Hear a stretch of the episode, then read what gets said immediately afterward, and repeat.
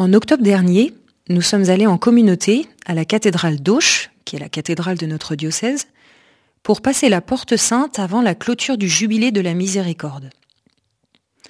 Dans une démarche de pèlerinage, nous nous sommes stationnés en bas de l'escalier monumental qui donne accès et avons donc circulé un peu dans la ville avant d'arriver.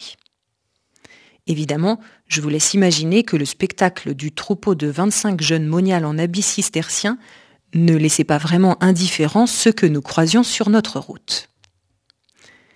À un moment donné, nous sommes passés devant un terrain de pétanque où étaient rassemblés plusieurs dizaines de joueurs. Notre présence les a amusés, et l'un d'entre eux, d'un ton railleur, s'est mis à chanter à tue-tête Il est né le divin enfant d'un air parfaitement moqueur. Nous lui avons toutes souri de bonne grâce et avons poursuivi notre route en silence après avoir salué le groupe.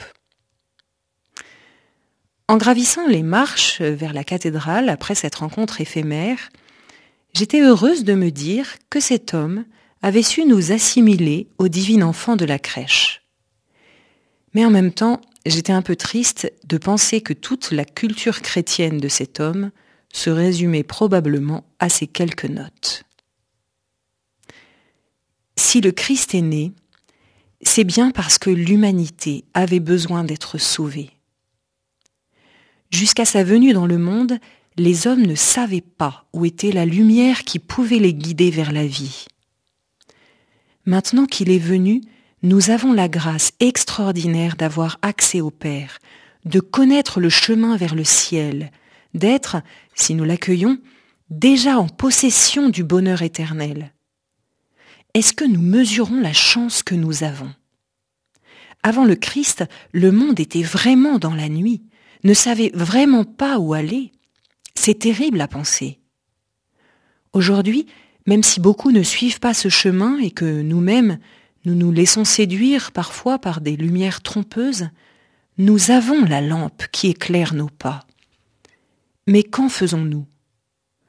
Combien d'hommes et de femmes vivent comme si le Christ n'était jamais venu sur notre terre, comme si nous n'avions toujours pas la lumière Montrer cette lumière au monde devrait être notre seule préoccupation.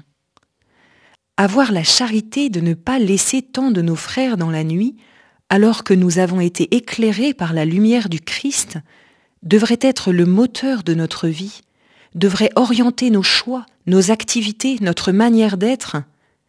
Nous devrions n'avoir de cesse que de nous laisser toucher par cette lumière pour qu'en nous voyant, tout ce que nous croisons ait le désir de découvrir notre secret.